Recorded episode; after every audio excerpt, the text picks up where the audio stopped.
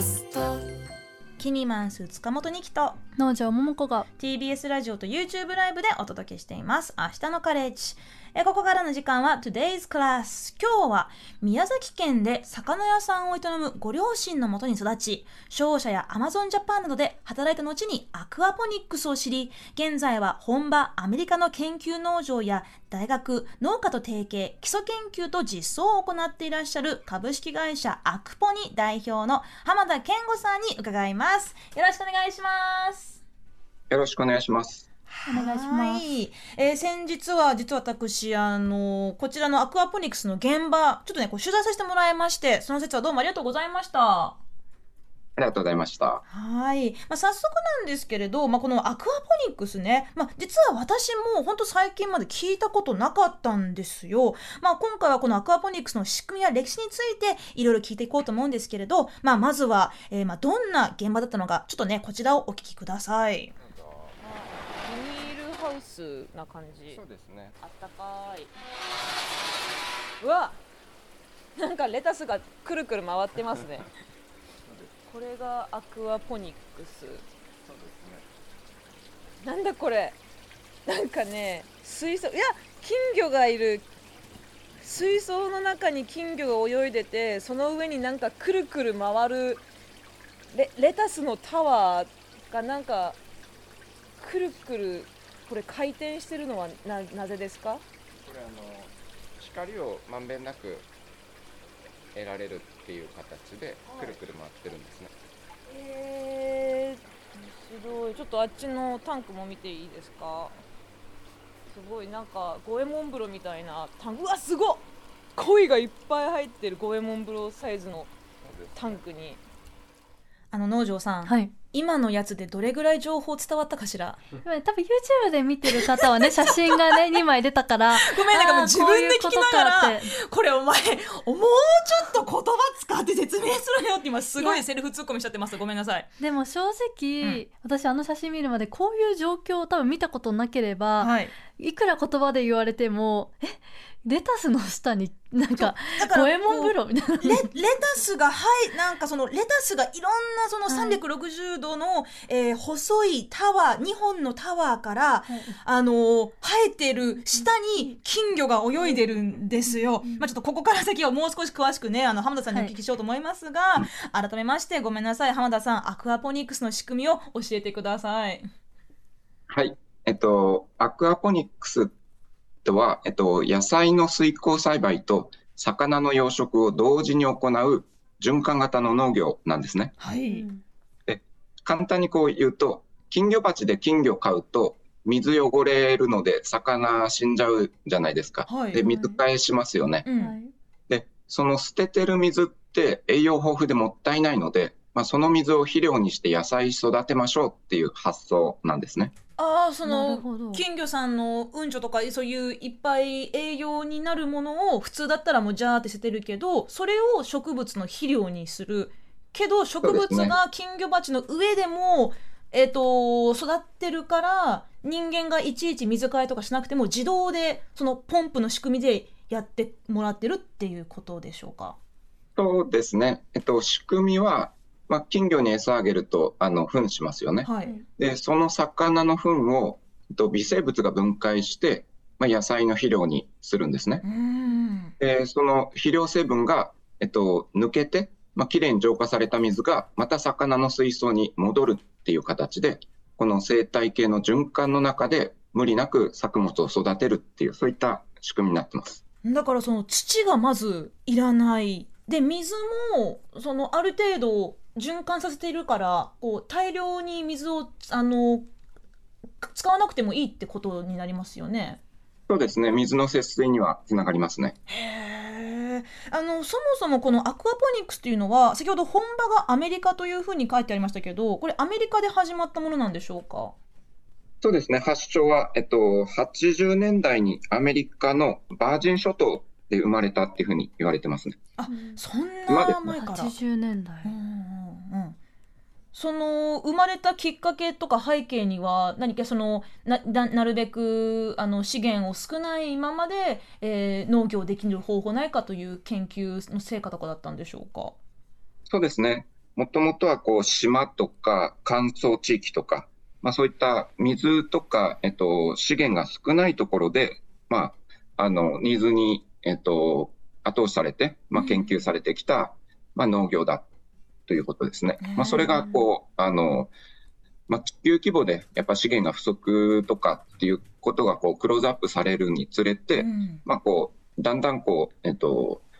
それが広がっ、地球、地球で広がってきたっていう、そういったものになってますね。うん確かに今はねまあそのまあもともと環境問題などで、まあ、その水資源だったりこう土地の資源っていうものもねいろいろまあ限りがあることで問題になっていますけれど、まあ、そう今はこう肥料の値段がすごく高騰しているというところも、まあ、あの日本だけではなくもう世界中の生産の現場で、えーまあ、困っている人たちがいると思いますが、まあ、それ含めてもこのアクアポニックスというのは、えーまあ、肥料が金魚の糞で成り立ってるっていうでもその大量生産もできるものなんでしょうか？このアクアポニックスっていうのは。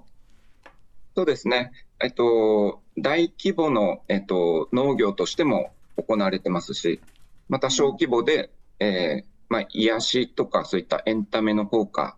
というところで、まあ、あの、使われてるケースもありますね。うん、あ確かにね。あの私そのはい。現場のビニールハウスにお邪魔した時に、なんかねレタスをただ眺めてるだけなのになんかうわ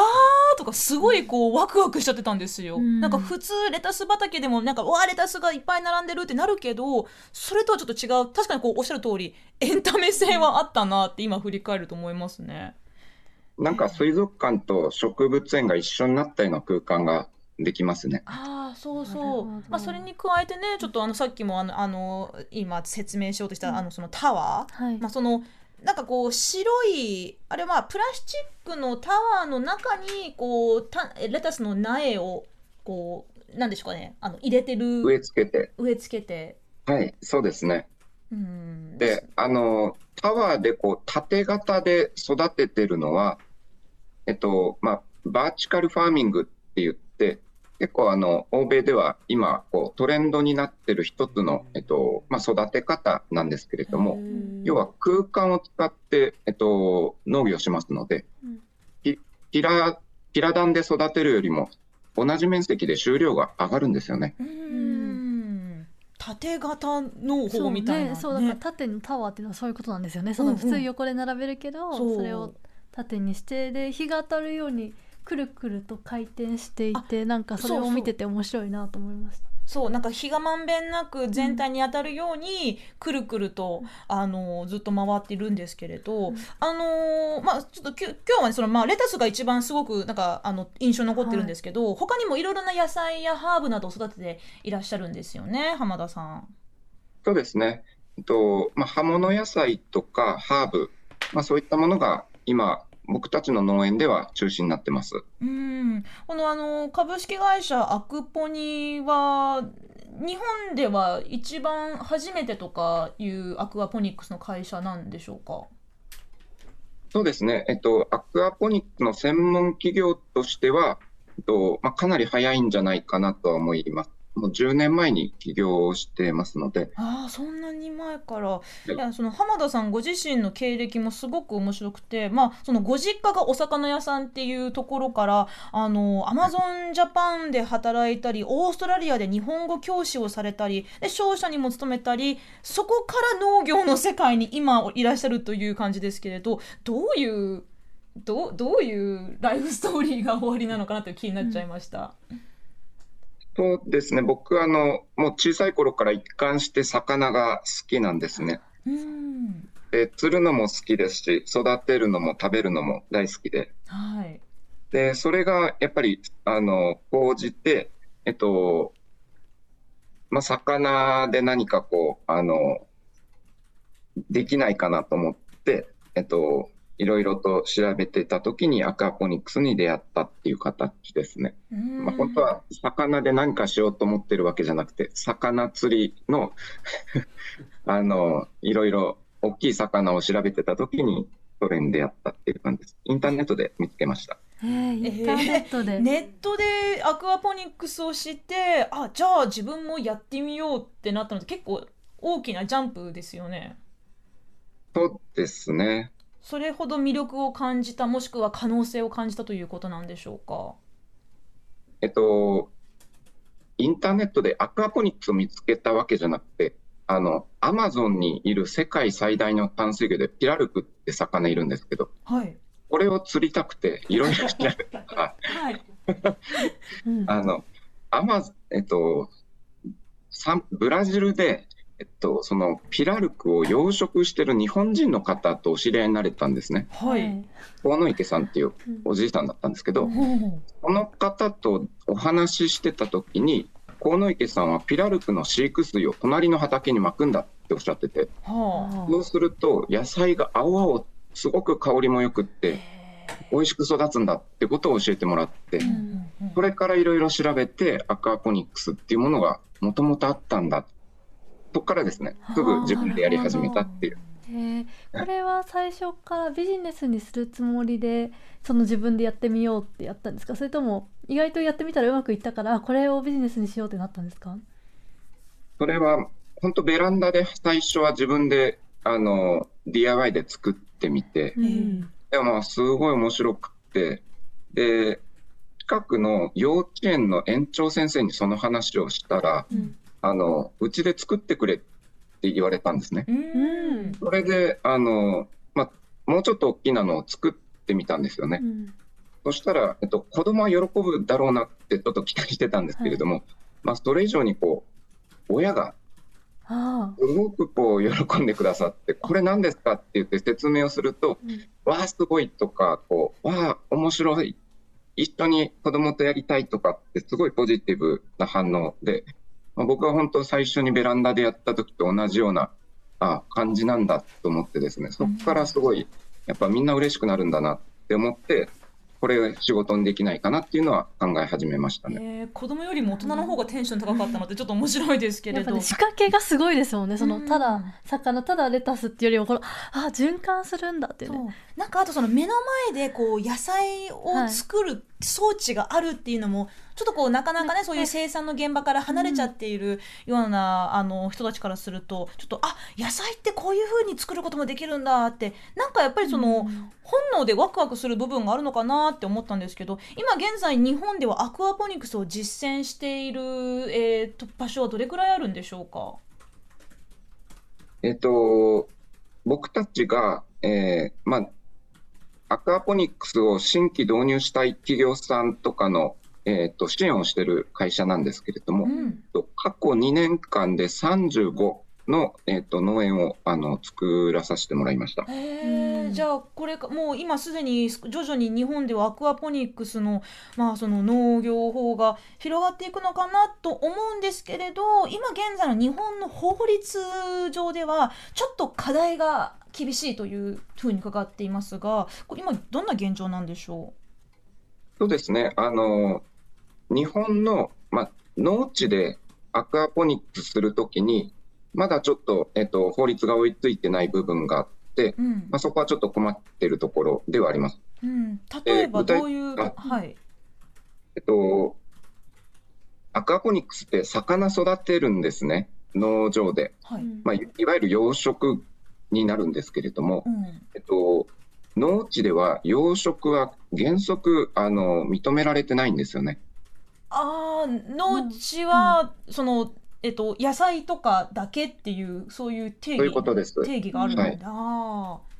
ですので、まあ、アクアポニックスで養殖する理由は、まあ、もちろんこう魚を販売して、まあ、収益を得るっていうところもあるんですけれども、ーうん。そもそものあの発想は、えっと、魚の糞をあの野菜の肥料にするっていう肥料製造装置っていう考え方なんですよね。はい。だからそれはあの農業設備だっていう見方もできるんですけれども、うん。まあ、そのあたりがまだちょっとあの元々の法律と乖離があって、うんまあ、そこはちょっと、えっと、からなんでしょうね。これってなんかそれこそ本当にいい技術だなって思うんですけどこの法律の解釈変えようとかアクアポニックスにもできるあの農地として認められてちゃんとあの控除だったりとか税のそのなんて言うんでしょうより促進できる方向に進むようにあのやってもらおうみたいなアドボカシーというかその法律変えてみたいなこともややったりするんですか？そうですね。あの、えっと、まあ、農水省さんと、あの、お話は、あの、させてもらって、まあ、こういうふうな、あの、形でできればいいなっていうところは、まあ、ずっと言っているところですね。うんそうなんですね。これもっと広まったらいいなっていうふうに思いますよね。そうですよね、うん。海外の方でいかがでしょう？あの浜田さんが見たケースであのあこういうふうにすごい盛んになってるんだなと思った海外のケースはあありますか？そうですね。えっと、まあ、単に、えー生産システムだけではなくてですね、まあ、そこにこう、まあ、人が集まってくることで、えっと、まあ、いろんなこう、なんていうんですかね、多様なビジネスがそこにこう、あの、生まれてるなっていう事例は、あの、ありましたね。うんそれは例えばそのただこうあのまあ環環境に優しい、えー資源があまり使、えーまあ、負荷がない、えーそういった生産以外にも例えばその雇用でしたり、えーそういったところにもいい影響があのあるあるんでしょうか？そうですね。えっと、まあ、例えばこう、農福の連携とかで、まあ、障害者の雇用の場になったりとか、ううんんあとは、えっと、まあ、観光農園化していたりとかですね。あとは、その、えっと、アクアポニックスってこう、えっと、循環を作るコアパーツになるっていうところで、はいえっと、まあ、そこにこう、例えば工場の横に併設をして、えー排熱とかうん排ガスを使って、まあ、一次産業するとかですね。まあ、そういうふうにこう今まで未利用の、えー資源とかエネルギーを、えーまあ、一次産業にこう使うことができるっていう意味で、うんうん。まあ、循環をつそこにアクアポニックスがあることで使える資源とかエネルギーはどんどん増えていって、まあ、循環の輪が大きくなった分環境負荷は下がるっていうそういった見方で、えっとまあ、全体をこうビジネスとか含めて、えっと、設計すると、まあ、より良い使い使い方とかっていうのは生まれてくるかなっていうふうに思います。うん確かにねなんかその魚の糞がどれだけのあの価値のある資源になるかなんてあんまり考えたななかったですけれど、まあ、その魚の糞だけじゃなくて、まあ、そういう排熱とかいろいろそういうところこう、まあ、循環っていうところをね今までこう一方的にもう使って捨てて使ってあ新しく作って捨ててだったのを、こうできるだけループ状にして何度でも何度でもあの再利用できるようなそういったシステムまあテクノロジーがどんどん進んでるけれどでもその法律がねルールルール制定のところはちょっと追いついてないとなると、まあ、せっかくのいろいろねこう、まあ、環境にも経済にも雇用にもすごくいい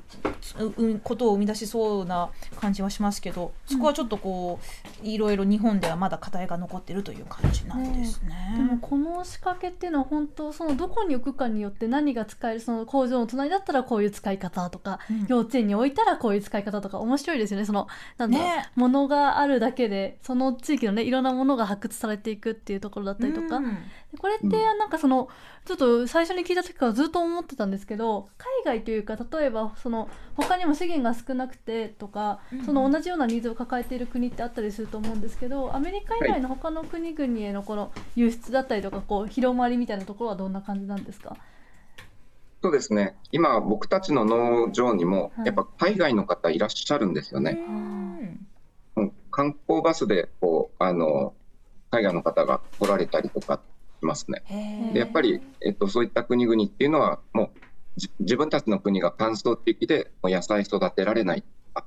えーできるだけタンパク源を自給したいとかっていう、うん。そういった結構切実なニーズがあって、うん。アクアポニックとこう学びに来るっていうそういった形ですね。あーなんか小さい島国とかね、その水資源が限られてるようなところんこそまさにこういうアクアポニックスすごくね活用できそうな気がしますが、まあ、こうもしかもしかしたらこう日本がねこれからどんどんそういった技術を提供できるようなことになっていけたらなってちょっとまあ思ったりもしますけれどあのアクアポニックスそしてまあ水の恵みについてえこの後もお話続きますがえここで一曲浜田さんのプレイリストからえか何かかけたいと思いますが浜田さんどんな曲にしましょ